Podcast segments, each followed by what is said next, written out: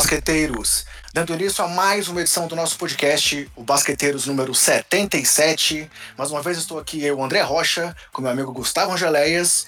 E se em algum momento a gente chegou a pensar que não teríamos mais a temporada da NBA, em meio ao cenário global da pandemia, ela não apenas voltou, como chegamos, enfim, aos playoffs.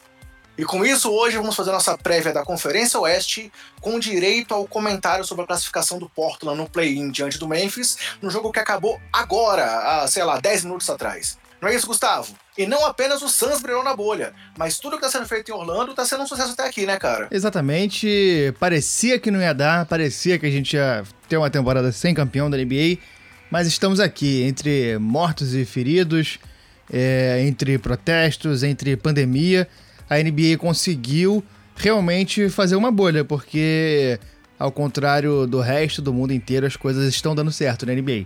Os jogos estão acontecendo, vamos ter playoffs, não tem ninguém doente lá, ninguém pegou corona, as coisas estão andando, estamos aqui, vamos falar de basquete, apesar de, de tudo, vamos passar um tempinho aqui lembrando de algumas coisas que a vida tem de boa em meio a tanta tristeza.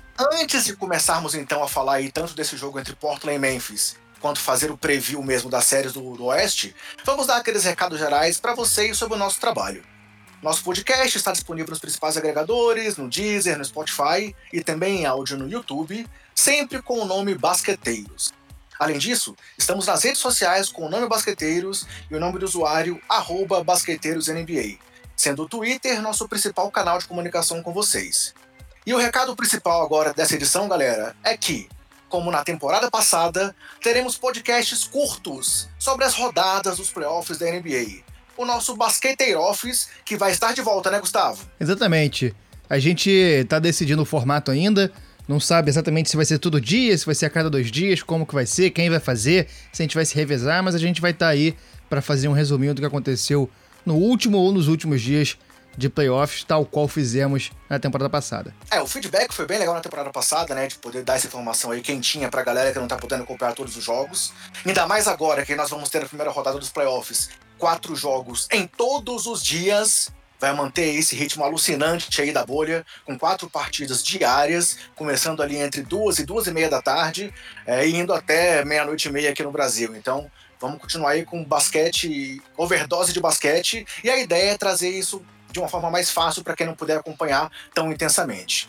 Fora isso, a gente deve fazer só os preview, previews de cada, cada série e, além disso, algum comentário especial caso aconteça. Mas a ideia é trazer rodada quente ali para vocês. Mas então, Gustavo, vamos ao que interessa? Vamos falar de NBA? Vamos, embora.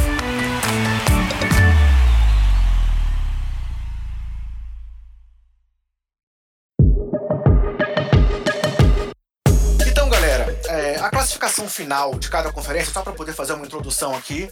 É, na Conferência Leste, nós tivemos Milwaukee Bucks em primeiro, Toronto Raptors em segundo, Boston Celtics em terceiro, Miami Heat em quarto, Indiana Pacers em quinto, é, Philadelphia 76ers em sexto, Brooklyn Nets em sétimo e Orlando Magic em oitavo, com Washington permanecendo ali fora da, do, do dos classificados, né? Washington que venceu apenas um jogo dos oito disputados aí na bolha e ficando fora dos playoffs.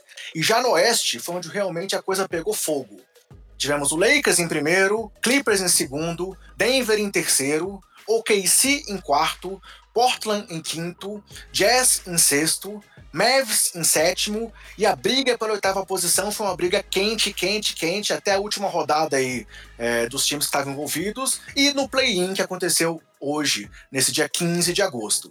E aí o classificado acabou sendo o Portland Trail Blazers, com o Memphis ficando em nono, o Phoenix Suns ficando em décimo, o San Antonio Spurs em décimo primeiro, Sacramento Kings em décimo segundo e o New Orleans Pelicans, aí uma das grandes decepções da bolha, ficando em dez, na décima terceira colocação. O que significou hoje, vamos soltando aqui já algumas curtinhas no decorrer do programa hoje, não vai ser aquele formato tradicional de deixar as curtinhas para o final, com a demissão de Alvin Gentry. É, e aí, galera, hoje tivemos então esse jogo quente, quentíssimo. Para quem achava que, os play, que, o, que a bolha da NBA não ia ter aquela emoção de playoff, por não ter torcida ali em loco, a gente tá vendo que é nada disso, né, Gustavo? A emoção tá aí a flor da pele e o Blazers é um time que tá querendo botar muita emoção sempre, né, cara? É, exatamente. Os jogos muito disputados até agora e a tendência é isso se intensificar. A gente vai ter duelos de playoff muito abertos a imprevisibilidade tende a aparecer bastante e a galera vai começando a pegar ritmo, então o bicho vai pegar. É, e aí no jogo de hoje, galera, o placar final foi 126 a 122 para o Portland.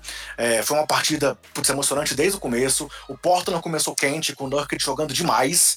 Aí na sequência, no segundo quarto, o Memphis se recuperou para depois o Portland ainda sair em vantagem no intervalo, é, com seis pontos de frente, voltou à frente do placar. Terceiro quarto, o Memphis voltou com tudo de novo. Já Moran mostrando aí porque que ele vai ser calor do ano, né?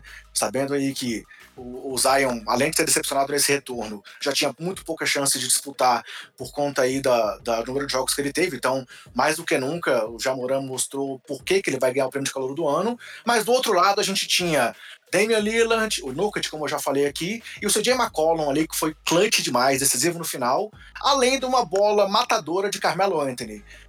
Quem diria, Gustavo, que o Carmelo Anthony poder, pode, poderia ter feito essa bola do jogo que classificou o Portland aí para os playoffs? É, aquela coisa, o Portland precisa desesperadamente de pessoas que ajudem, porque não tem. Simplesmente é um time que parece muito sem ideias. É, só tem CJ, é, Lillard e Nurkic para jogar. Falta muita coisa para esse time.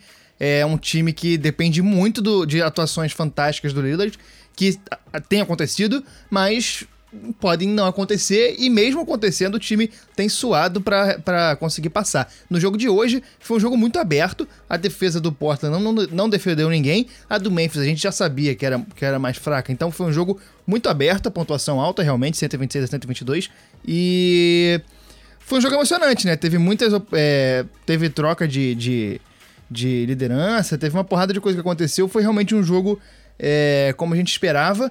Houve momentos ali em que parecia que o Memphis ia cometer o crime. No terceiro quarto, por exemplo, o time fez 42 pontos, se não me engano, mas fez uma pontuação absurda com o Memphis. o Brandon Clark jogando muito, eles meteram 7 de 9 de bola de 3 no terceiro quarto, realmente foi um quarto arrasador, né? É, exatamente, o time foi realmente muito bem. É, o Valanciunas também jogou super bem, o Valanciunas com 22 pontos, 17 é, rebotes. Dylan Brooks com 20 pontos, Jamoran com 30 pontos, Brandon Carr com 20 pontos. É um time que contou ali com as peças que tem para conseguir acertar. Até o Tolliver acertou bola de 3, teve umas bolas de 3 ali que ele é, conseguiu ajudar, dar uma desafogada no time. Então, assim, é, é, é aquela questão. Memphis, pelo que apresentou na temporada, chegou na bolha podendo ter mais. Era um time que podia fazer mais, mas começou muito mal, perdeu o. Jaren Jackson Jr. Perdeu o JJJ, exatamente.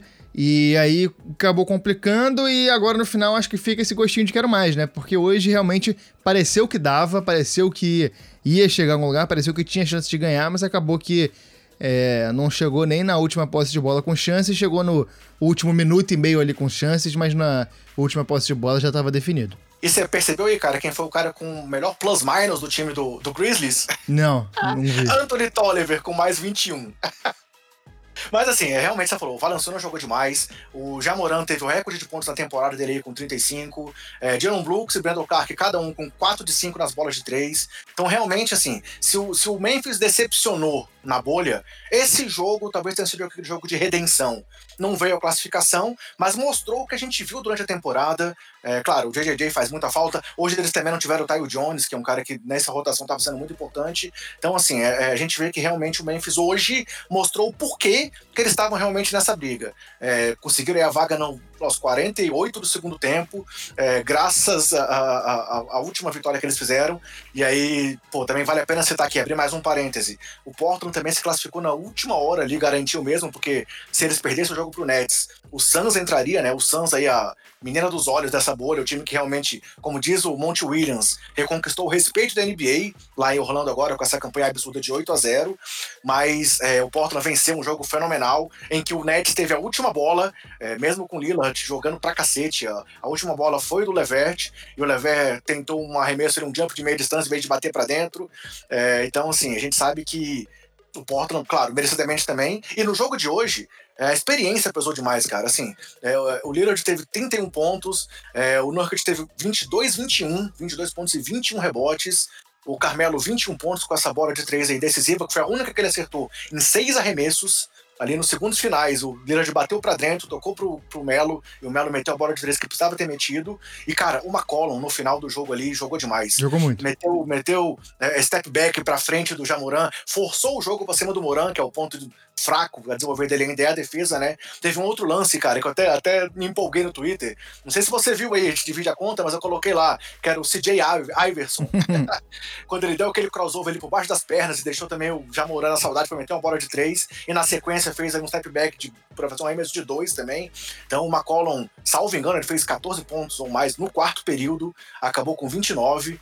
É, então realmente assim, a gente viu que foi um jogo em que o Blazers mostrou onde, a que veio. Por mais que o Gary Trent Jr. não tenha feito uma boa partida, que era outro cara que estava desequilibrando muito, é, Carmelo, Nurkic, McCollum e Leland mostraram porquê da força do Blazers. Eu lembro que quando a gente fez nossas, nossas apostas aqui para quem ia classificar, eu falei que eu apostava no, no, no, time de Portland por conta da experiência. E realmente foi isso que levou o time para classificação hoje, né? Isso e o desespero, né? Que foi a quantidade de minutos que cada um jogou. Carmelo com 37 minutos, Nurkic com 40, que acabou de voltar de lesão, é, McCollum com 44, Lillard com 44. Assim, é, eu acho que a gente já, inclusive, encaminhando aí pro preview do jogo contra o Lakers, Portland, Portland precisa de muito mais coisa para conseguir sequer pensar em vencer jogos do Lakers. O time não pode jogar como jogou nesses outros jogos na bolha, porque é só no desespero, uma defesa muito fraca. O time do Lakers vai deitar e rolar com, com essa defesa de Portland. E o time precisa de ter mais opções. Precisa que o Whiteside não jogue do jeito que ele tem jogado. Precisa que o Zé Collins ele se lesionou hoje, não sei como é que fica, se ele vai poder voltar, se não vai. É um time que precisa ter mais opções, precisa melhorar na, defesa. E eu não vejo isso acontecendo, porque o time sofreu para ganhar do Memphis, o time sofreu para ganhar do Blazers, do, do, do Nets.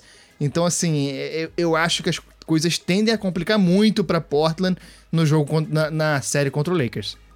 É, e um número que traduz essa emoção que você falou aí é que todos os jogos da bolha, os oito da temporada regular e o jogo de hoje, o Portland chegou nos cinco minutos finais uma vantagem de menos de cinco pontos no placar, seja para cima ou para baixo. Então, assim, realmente todos os jogos foram apertados. Eles conseguiram vitórias importantes e fundamentais para a classificação, mas todos os jogos foram apertados. Mas vamos lá, deixa eu fazer aqui a introdução da série contra o Los Angeles Lakers.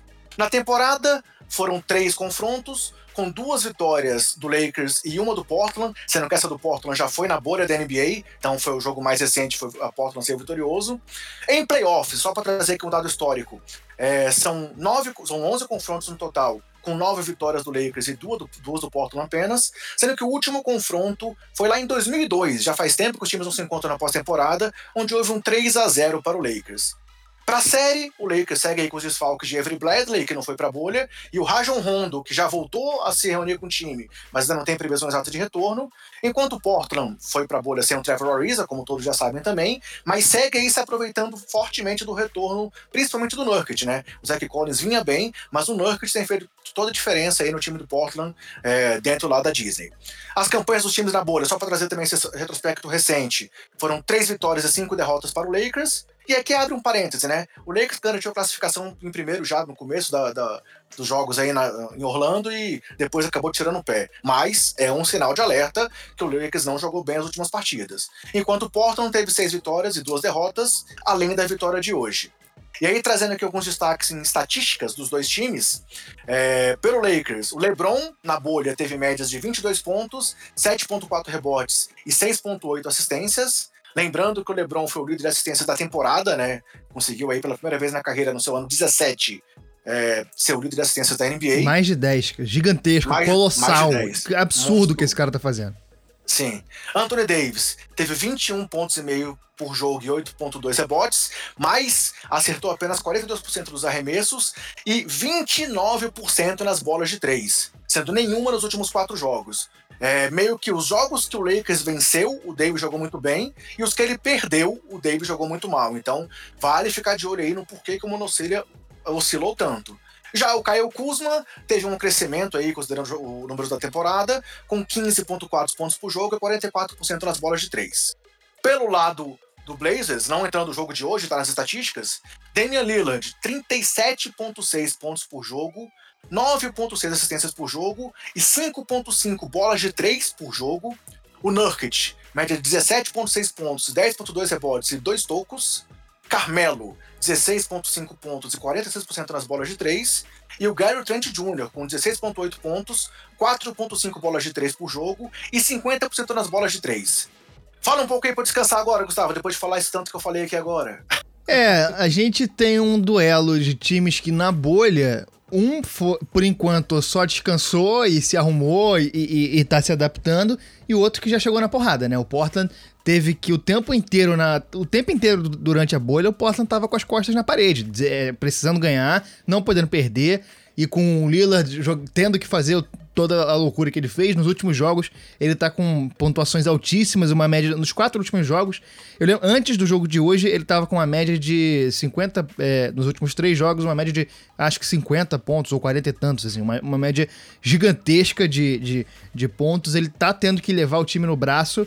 E assim, eu acho que vão ser jogos muito divertidos, mas eu não vejo o Lakers perdendo uma partida pro, pro Portland no clutch time. Minha aposta é, Lakers em 5, acho que numa partida ou outra o Lillard consegue nas, na, na imprevisibilidade do jogo dele, nessa loucura que é ver o Lillard jogar, que a gente não sabe o que vai acontecer. Ele é um cara que pode é, arremessar a bola do meio da quadra e acertar, como pode ir para cima e cravar em cima do Valanciunas, como ele fez hoje. É, é realmente é, é impressionante ver o Lillard jogar, é divertido ver ele jogar. E são sempre partidas boas, são sempre partidas emocionantes mas eu aposto em Lakers em 5. Talvez uma varrida de Cavalheiros aí. Se o Lillard tiver muito encapetado, Lakers em 6. É, você colocou aí, só pra citar esse número que você trouxe, os últimos três jogos antes do play-in foi 51 pontos de média, 51.3, 56% de aproveitamento nos arremessos, 9 assistências por jogo e 7 bolas de 3. Então, realmente, o Lillard veio aí quente demais nessa fase final. E aí, falando do confronto em si, eu acho que talvez assim, um ponto que a gente tem que levantar é justamente essa questão do Lakers não ter engrenado ainda nesse retorno. Claro, como eu mesmo falei, tem a questão de que eles não tinham muito o que mostrar nesse começo, mas ao mesmo tempo, esse encaixe do Avery Bradley parece que o time ainda tá sofrendo para conseguir. KCP não jogou bem nessas partidas, é, o Rondo faz muita falta na rotação também, o Caruso, apesar de alguns jogos pegar fogo, é, não é aquele cara assim de confiança para jogos pesados como são jogos de playoff, e Dion Waiters e Jair Smith também ainda, o Waiters, meio aquelas bolas loucas dele, tem tido até algumas bom, bom desempenho, ainda não, não deram também aquela segurança que o time tem. Então, é, o ataque do Lakers foi muito mal nesses jogos. A gente sabe que tudo bem,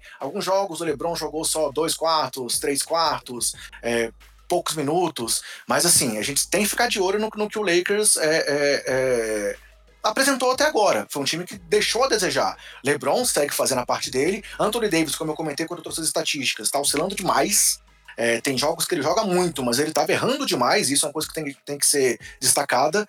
É, então, assim, temos que ver muito como é que vai ser esse encaixe. A gente sabe que a defesa do Portland, como você já trouxe, é uma defesa que não, não, não, tem, não traz muita segurança ao time. Apesar do Nurkic estar jogando um absurdo, a defesa como um todo, a rotação defensiva do time não é não tá tão forte. Então, é, a, gente, a gente tem que ficar de olho como é que vai ser esse encaixe.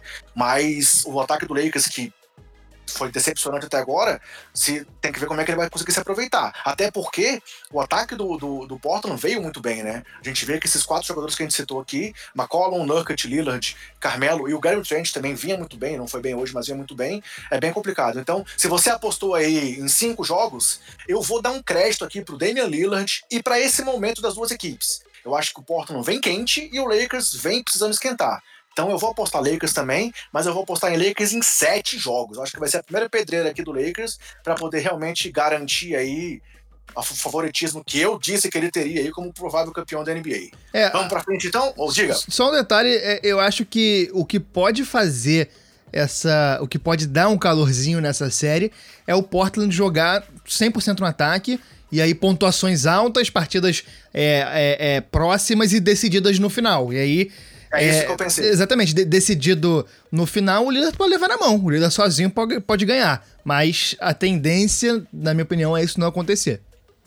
Confesso que nesse momento eu tô, tô assim, ainda aqui, como, como brinquei com você, gravando aqui nesse calor do jogo, o Lillard tá jogando demais, cara. Aquela bola do logo que ele meteu contra o, contra o Nets, para poder sair de uma marcação que dobrava com ele no meio da quadra, assim, mostra a confiança que o cara tá também. Hoje, ele não foi assim, excepcional como vinha sendo, mas, pô, não, não que ele tenha ido mal, fez 31 pontos, mas é, é, realmente ele tem, tem, tem sido muito confiante. Eu acho que essa confiança, assim como o Melo, que tava errando tudo, mas meteu a última bola. Então, assim, eu acho que esse encaixe pode dar trabalho pro Lakers pelo momento do Lakers. Acho que o Lakers é um time melhor, claro. Acho que Davis e LeBron continuam sendo a melhor dupla da NBA, continuo achando isso, mas nesse momento o Davis está oscilante e precisa ver como é que esse Lakers vai responder se um jogo desses o Portland vai começar a pegar fogo. E aí, claro, tem a questão de não ter torcida, não... vamos ver.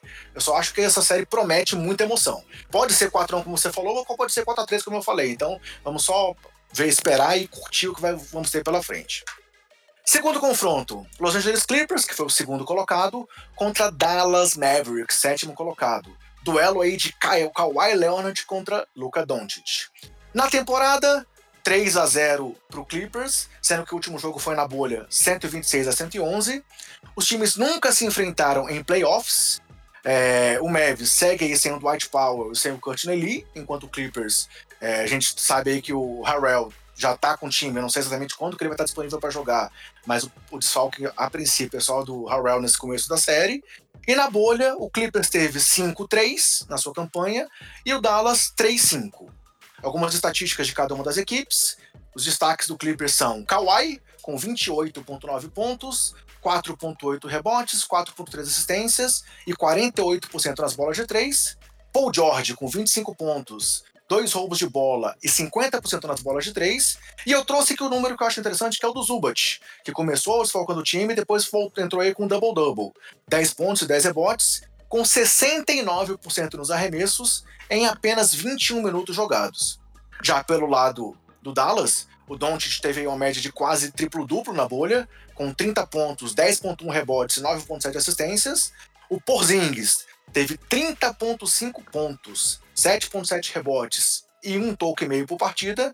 E o Steph, o Seth Curry teve 10, 10 pontos por jogo, mas 42% nos arremessos de 3. E aí, vale lembrar aqui também que o, o, Dallas sofreu demais em jogos apertados na bolha, né, cara? O, o, time já vinha aí com uma campanha difícil em jogos decididos por cinco é, ou menos pontos e mostrou na bolha aí que o clutch time talvez seja o ponto fraco aí do Doncic, mostrando que, apesar de um monstro, ele realmente tem só 21 anos ainda, né, Gustavo?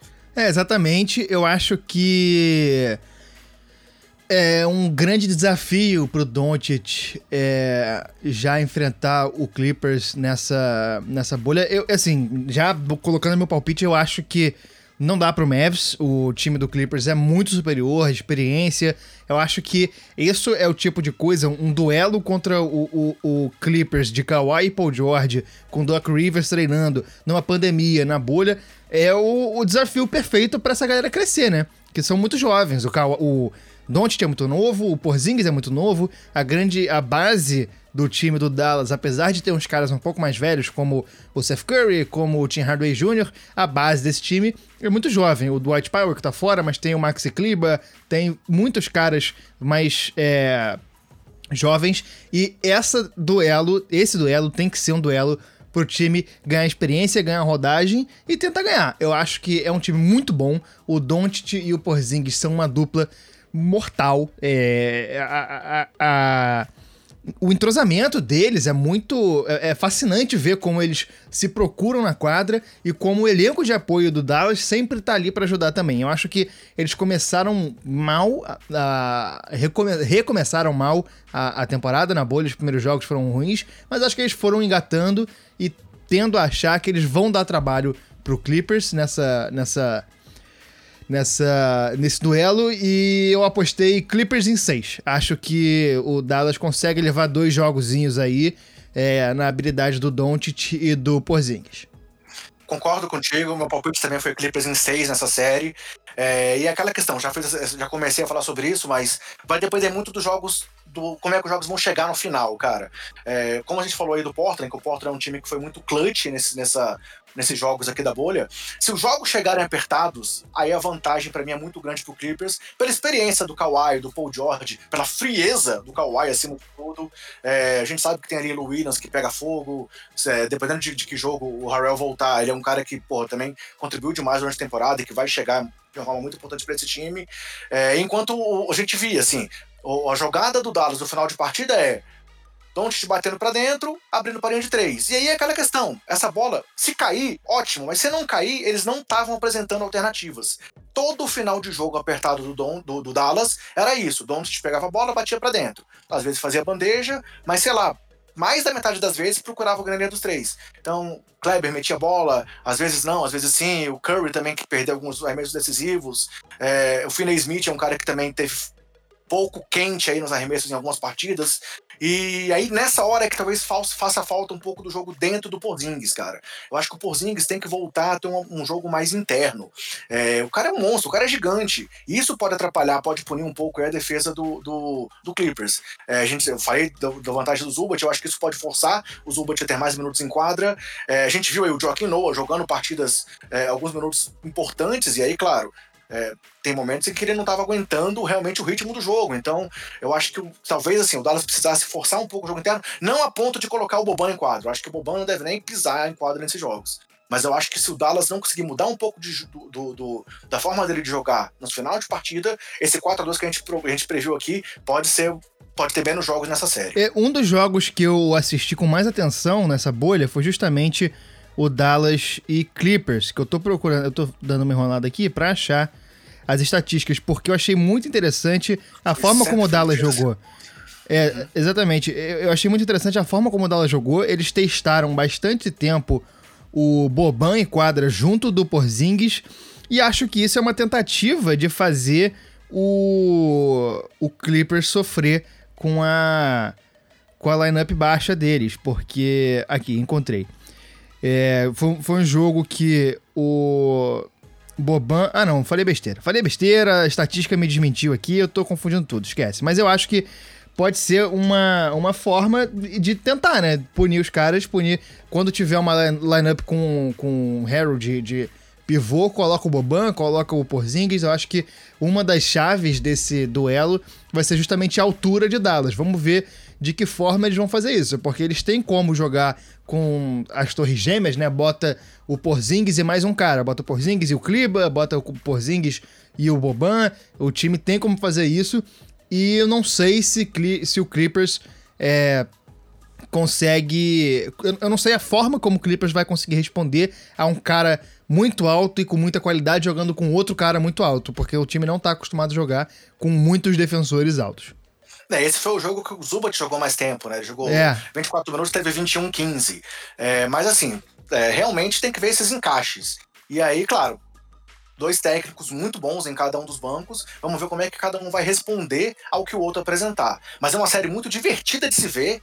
Pô, ver esse duelo aí, Kawhi, Doncic, o Doncic sendo marcado, olha pelo Kawhi, olha pelo Paul George, e mesmo assim sabendo que ele vai inventar as jogadas fundamentais e geniais que ele inventa, vai ser muito bom de conferir. Então, palpites igualados aqui 4 a 2 na série pro Clippers, tanto para mim quanto pro Gustavo. Terceiro duelo, o seu Denver Nuggets, Gustavo, em terceiro colocado, contra o Utah Jazz, sexto colocado. Na temporada, 3 a 0 para o Denver, sendo que o último jogo foi na bolha, 134 a 132, com duas prorrogações. No histórico de playoffs, 3 a 1 para o Utah, e o último confronto lá em 2010, na primeira rodada, quando o Jazz venceu por 4 a 2.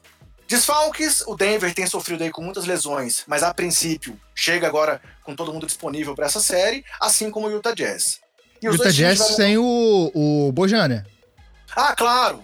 Chega, chega é, sem desfalques de quem tava jogando. É, mas sem desfalques além da bolha, é, né? Isso, na linha da bolha, mas o, Bogdanovich realmente é um desfalque fundamental e foi talvez o que fez o time do, do Jazz mudar mais nesse retorno da NBA, né? Tanto em encaixe quanto em queda de produção, realmente. A gente uhum. vê mais do Robinson Neal e viu que tá sofrendo mais para poder é, é, conseguir resultados. Os dois times tiveram uma campanha de 3-5 na bolha. E aqui, dois destaques estatísticos do, do, do time do Denver. Jokic, claro, com 20.1 pontos, 6.7 rebotes e 9.1 assistências. Sim, um pivô com 9.1 assistências e o grande Michael Porter Jr. A gente comentou sobre ele aqui, é, apesar dos, das falas contraditórias que ele teve nesse período.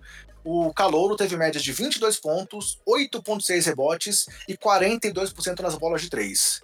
Já pelo time do Jazz, Donovan Mitchell tem 21,7 pontos por jogo, 4,4 rebotes e 5 assistências. Rudy Gobert, double-double com 15,3 pontos, 11 rebotes, além de quase dois tocos e 64% nos arremessos. E aqui vai um destaque: o Mike Conley encontrou parte do jogo dele que estava deixando a desejar, com 18 pontos e 5 assistências por partida, é, com apenas, se não me engano, 24 minutos em quadra. E aí, qual é a sua expectativa para esses jogos aí das, do seu time, do Denver, Gustavo? Então, Denver acabou é, na bolha tendo algum, muitos problemas de lesão, como tem tido nas últimas temporadas. É impressionante como é que o jogador de Denver se machuca e acaba que sempre fica o Jokic a temporada inteira tendo que levar o time no braço. Mas agora, a princípio, tá todo mundo disponível. Quem volta de fundamental é o Barton e o, e o Gary Harris, que são, Harris. Que são fundamentais para esse, pra esse esquema de, é, do, do Denver. O Barton ofensivamente e o Harris defensivamente. Harris é o, a dupla de, de defesa do Denver para marcar bons jogadores de perímetro é Harris e Torrey Craig. São eles dois que vão para cima de todo mundo. A gente viu isso na semifinal de conferência ano passado contra Portland. E são esses caras que marcam os jogadores bons de perímetro do, do time adversário. E provavelmente o marcador do Donovan Mitchell vai ser o, o, o Gary Harris, se ele tiver realmente bem fisicamente. E aí o time acabou que tá. A gente vai ter que ver como é que ele vai voltar para essa, pra essa é, para esse playoff, porque o time talvez não esteja 100%, né? É, dois jogadores do time titular estão voltando agora, isso dá e uma... o Murray também, o Murray também demorou é, o, Exatamente, voltar, né? o Murray voltou já mais pra, pra metade final da bolha, então eu acho que isso vai ser uma questão, mas acho que o que o Jokic está jogando, o que o Michael Porter está jogando, o que o Monty Morris estão jogando, esses três caras estão fazendo muita coisa para esse time do Denver e estão pegando entrosamento. O Michael Porter tá fazendo aquilo que a torcida espera dele, assim. E aí espera no sentido de esperança mesmo. A esperança de Denver é ter no Michael Porter Jr. um jogador muito bom, que observadores mais próximos de lá falam que ele é um cara para ser talvez do nível do Paul George, assim, o teto dele é isso. É, é, ele é um scorer nato, né? Cara? É, exatamente. É, é pontuador. E aí é bom de arremesso de três, é bom reboteiro.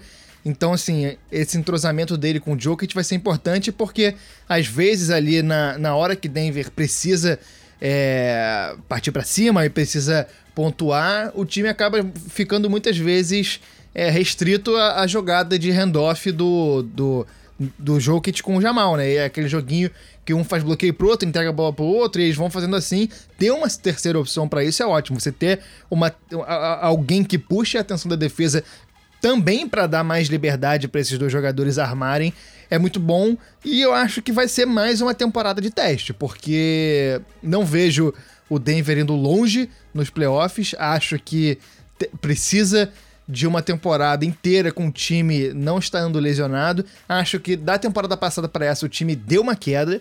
É, em nenhum momento o time engatou de fato. Mas eu acho que o encaixe com o time do Utah é muito favorável ao Denver, porque justamente pelo fato do jogo que te jogar muito fora do garrafão. Você pegar o time do Utah e tirar o Gobert do garrafão é tudo que o Utah não quer. E o jogo que tenho certeza que vai jogar a maior parte dessa desse duelo muito para fora do garrafão, armando cada, muito, talvez mais do que a gente veria em outras séries. Mas, assim, é aquela coisa. O time do Utah é muito bom, tem jogadores decisivos. O Mitchell, no jogo contra Denver, estava encapetado. Foi inacreditável o que ele fez, assim, em momentos que todo mundo já tinha falado, pô, largou, ele ia lá e fazia, acertava a bola difícil. O Gobert é excelente defensor. O Conley engatando. Eu acho que vai ser um, um duelo bom. E minha aposta para essa série é Nuggets em 6. É, já falando aqui da minha aposta, também aposto em 6. É, também acho que o Nuggets tem, tem, além da vantagem, tem é, o encaixe, como você falou, mas vale a pena citar que, assim, como, como você, você, me lembrou lá atrás, a falta do Bogdanovich e o impacto positivo para o Denver nisso, né? É, o Joe Ingles tem feito alguns bons jogos, mas a gente vê o tanto que o Bogdanovich fez falta nesse retorno. O time do Utah foi um dos times que também mais caiu nesse retorno da NBA. Se não fosse o Mitchell pegando fogo em algumas partidas é, e o Conley crescer um pouquinho, que era uma coisa que estava tava fazendo falta para ele mostrar o basquete que ele sempre apresentou aí no time do Salt Lake City, é, o Utah estava realmente brigando muito mais em cima. Já o Denver teve até a penúltima rodada com chance de ficar em segundo colocado. Se não perdesse o confronto direto pro Clippers, foi um jogo ali que os dois, dois se enfrentaram, o Denver poderia ter ficado até em segundo. É, e aí, nesse ponto, ficar em terceiro pode ter sido melhor por pegar o Utah nesse momento, que é um time que não vem tão bem, ao invés de pegar o ataque que às vezes mete todas as bolas possíveis do Dallas Mavericks. Então, acho que esse cruzamento ficou muito positivo para o time do Denver, pelo encaixe que você comentou do Jokic contra o Gobert. É, a gente vê que o time do, Den do Utah caiu demais na defesa nessa temporada, ainda que o Gobert tenha bons números e já ter sido candidato aí, esteja entre os três candidatos a defensor do ano, a gente viu que o time, assim, perdeu muito força na defesa, e aí essa é a hora que o Denver vai ter esse tempo também de trazer essas peças de volta, claro, Porter vai perder minutos, mas o time vai ganhar força com o retorno aí do Barton e do Harris. E essa também é uma série, assim como eu falei do Lakers, uma série pro Nuggets se reencaixar para seguir nos playoffs. Mas mesmo assim, eu acho que com as dificuldades que ele pode ter pela frente nesse reencaixe, é, muito também pela forma como o Jazz tem jogado, eu acho que o Nuggets leva 4 a 2 E a última série talvez seja a mais esperada, emocionante é, e mais difícil essa, de prever também, né? E mais difícil de prever desses playoffs, que é o confronto entre Houston Rockets e Oklahoma City Thunder. O Rockets acabou em quarto e o Thunder em quinto. É, e assim, aquele duelo aqui da lei do ex, né? Na temporada foi 2 a 1 pro Thunder, todos os jogos antes da bolha. É, na história, os times já se enfrentaram oito vezes, incluindo aqui o, o tempo de Seattle Supersonics, é, com seis vitórias do time do Thunder e duas do time do, do Rockets. Só que dessas seis vitórias, cinco foram do Seattle. E o último confronto foi na primeira rodada de 2017, onde houve um 4x1 pro Utah Jazz. E aí, falando dos desfalques. Acho que você confundiu aí. 4x1 pro Houston Rockets, desculpa. Ah, tá. é, é, é, Utah Jazz não. É que eu copiei aqui. Erro do roteiro. Eu copiei do texto anterior e ficou o nome do time errado. 4x1 pro Houston Rockets. E aí, falando de desfalques, o OKC chega aí com força total para esse confronto, enquanto o Houston Rockets tem a ausência de Russell Westbrook, que deve ficar fora pelo menos até o dia 20. É, começa fora aí, é, o Houston ainda não deu um prazo exatamente de retorno, mas é um jogador que vai fazer falta demais, mas vamos falar sobre isso mais pra frente. Os dois times tiveram campanha de 4, 4 na bolha, e aí trazendo as estatísticas dos principais jogadores de cada lado. É, pelo Houston, quem é o cara que teve média de triplo-duplo recente no time do Houston, é, Gustavo? Todo mundo, né? pois é, aqui na bolha, o Harden teve 34 pontos, mais de 8 rebotes, quase 9 assistências, além de 2.7 roubos de bola, para quem critica aí a defesa do Harden, e 4 bolas de 3 por partida. Enquanto o Westbrook teve 24.3 pontos, 6.7 rebotes, 7.8 assistências e 1.3 roubos de bola. Já pelo time é, do Oklahoma. Chris Paul, média de quase 17 pontos, 5,6 rebotes, 6,6 assistências, 1,9 roubos e 40% nas bolas de 3. Enquanto Shai Gilgos Alexander teve média de 16,4 pontos, 5,6 rebotes, 6,6 assistências e 1,9 roubos. E aí, para começar então aqui a discussão, Gustavo, o que será que os deuses do basquete nos apresentaram aí com essa ausência do Westbrook? Vai trazer menos ou mais emoção pro duelo quando o cara voltar com sangue no olho, cara? É, eu acho que assim, esse, esse duelo é aquilo que a gente gosta de ver no basquete, né, cara? A gente gosta dessas narrativas, dessas histórias. E a história do Thunder nessa temporada, talvez junto com a do Suns na bolha, seja mais fascinante. É um time que todo mundo dava como certa a a, a, o papel de coadjuvante que o time ia ter na temporada, dando como certo o tank, aquela coisa que o time ia ser desmontado, que o Chris Paul não ia querer. Mas talvez é, o que a gente precisava para ver o Chris Paul no auge fosse um time que ele pudesse mandar. E é isso que está acontecendo agora. Ele é o dono do time e eu acho que talvez seja uma das melhores temporadas do Chris Paul, não em, em estatísticas, mas em relevância. Ele está sendo extremamente relevante para um time extremamente relevante na temporada que ninguém quer enfrentar. É... Ainda bem que, porra, Denver conseguiu escapar dessa. Ainda bem que a gente não vai ter um Rockets e Jazz também, que tava de saco cheio já desse confronto.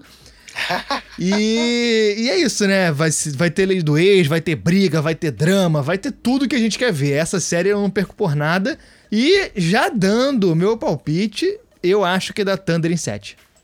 Rapaz. Eu acho é, que o Chris Paul não perde esse jogo por nada. O Shai Gilgeous Alexander é muito bom jogador. Esse cara, ele é inacreditável. Ele vai ser, cara, top 5, top 3, talvez top 1 armadores da NBA é, em, em, em, nos próximos anos. O Gallinari tem jogado muito bem. O Steven muito Adams bem. é um monstro defensivo e uma parede no ataque na hora de fazer bloqueio. É, é realmente impressionante a forma como esse Thunder joga e é, e é apaixonante. Você vê esse time é, quando você pensa no começo da temporada, como você pensa na reformulação, é difícil não torcer para esse time do Thunder, apesar do Chris Paul, que é um cara que eu pessoalmente não gosto. Tem o Schroeder vindo do banco, como sempre. Schroeder jogando, bem. nossa, jogando é... muito, exatamente. E um time que joga diferente. Volta e meia, esse time tá jogando com Shai, Schroeder e Chris Paul se revezando em quem leva a bola e fazendo jogada, fazendo é, corte. Realmente o time é muito bom. Eu confio nesse time. Eu acho que esse time pode surpreender nessa, nessa, nessa, nesse confronto, apesar de não ser a lógica. Eu acho que a lógica seria o Rockets, mas eu acho que dá Thunder.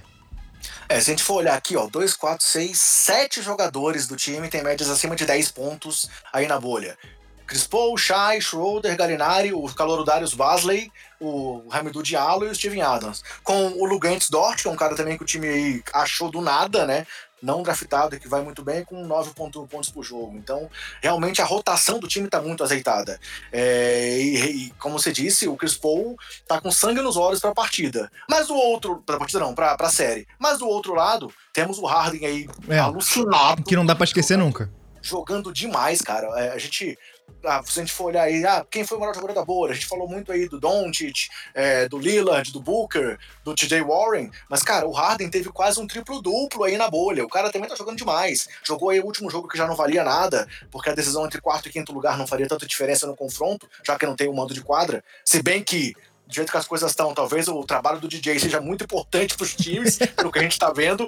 É, mas assim, o James Harden jogando demais. É, esse estilo aí que é aquele morra pelas bolas de três, ou viva pelas bolas de três, quando encaixa, é difícil demais parar esse ataque do, do time do Houston.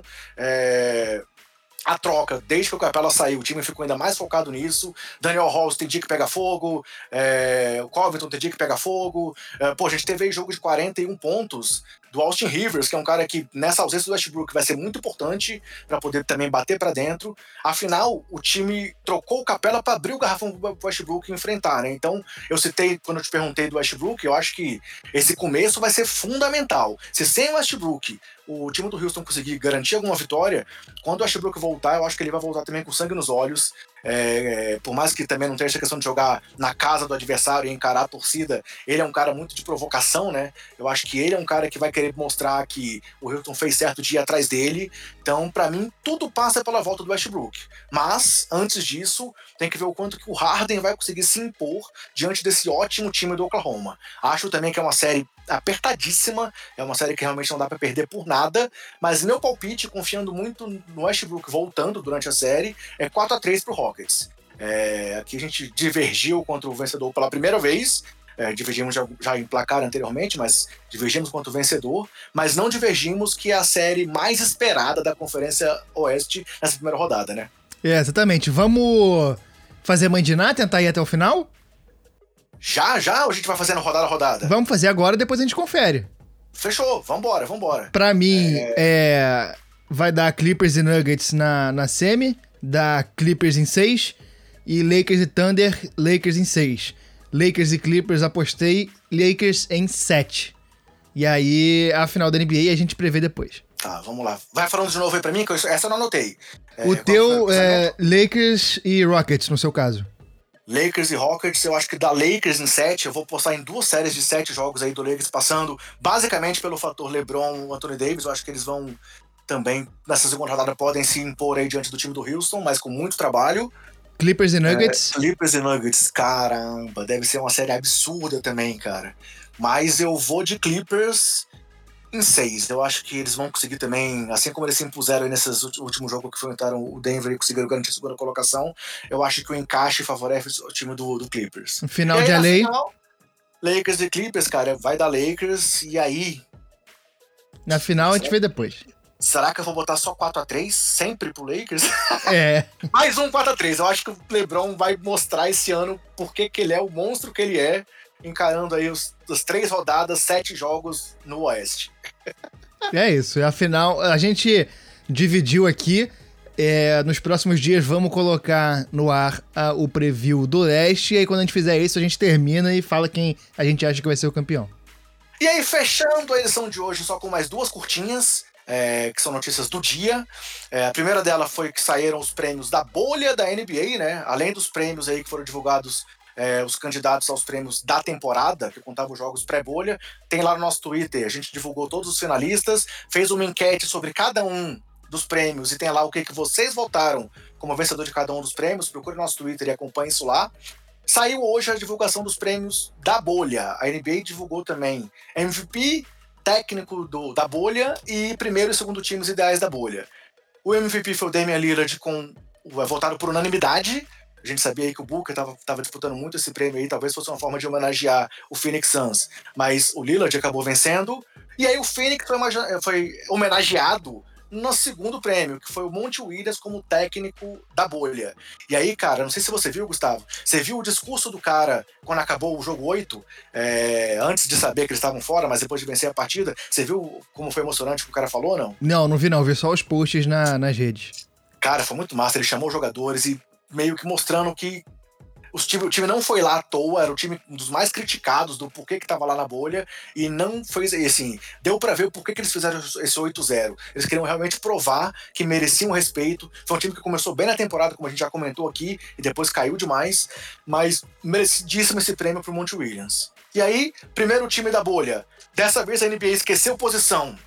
E aí foram escolhidos, por unanimidade, Damian Lillard, eh, Devin Booker e Luka Doncic além de James Harden e TJ Warren. E o segundo time da bolha pela votação da NBA, Giannis Antetokounmpo, Kawhi Leonard, Carlos Lever, Michael Porter Jr., surpreendentemente aí entre os 10 melhores jogadores da bolha, e Kristaps Porzingis. Algum comentário sobre essa premiação aí exótica que a NBA fez só para esses oito jogos, cara? Não, acho que tinha que ser legal. Eu achei justa a premiação e é legal que tenha também.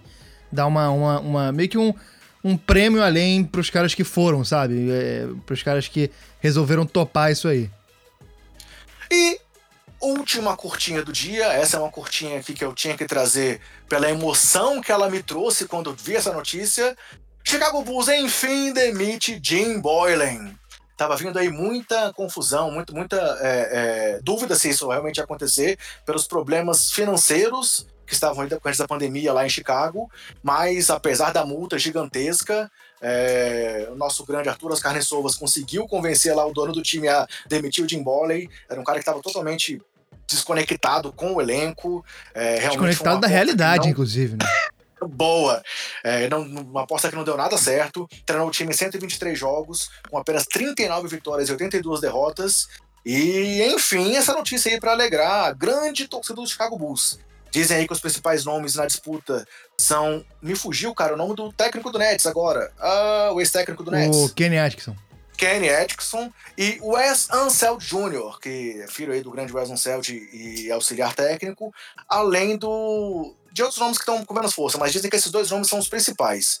É, parece que deu a lógica, né? O Carlos Sovas, enfim, mostrou por que, que ele foi para Chicago, né, Gustavo? É, o primeiro passo de uma reformulação do Chicago tinha que passar pela demissão do Boylan e demorou até. E aí, mais alguma coisa para acrescentar ou vamos soltar logo esse podcast aqui ainda no calor da emoção Sim, pra galera saber rapidinho, o que da Conferência Oeste? Rapidinho, é, uma, uma notícia e um abraço aqui. A notícia é que nasceu a filha do Caleb, o Caleb Pérez, que participou com a gente quando a gente fez o programa do Black Lives Matter, falando sobre racismo. Ele comentou que tinha uma tava para vir a nenenzinha dele, nasceu Hoje, dia 15 de agosto, nasceu saudável, gigantesca, cabeluda. Ele tá bem, a mãe tá bem, a bebê tá bem. Então fica essa notícia aqui.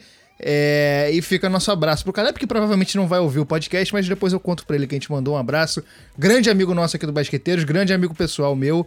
É, que ele na Maria venha com saúde e saúde a ele e a família também. Beleza. Parabéns ao Caleb. É, um grande abraço a todos. Vamos acompanhar aí basquete na veia, como eu falei. Quatro jogos por dia. Vamos interagir com vocês no Twitter. Vamos soltar aqui o Basqueteiro Office. Espero que vocês curtam esse nosso formato mais uma vez. Acompanhem nossas publicações. E então é isso. Valeu, se cuidem, cuidem dos seus, cuidem do próximo e até mais. Valeu!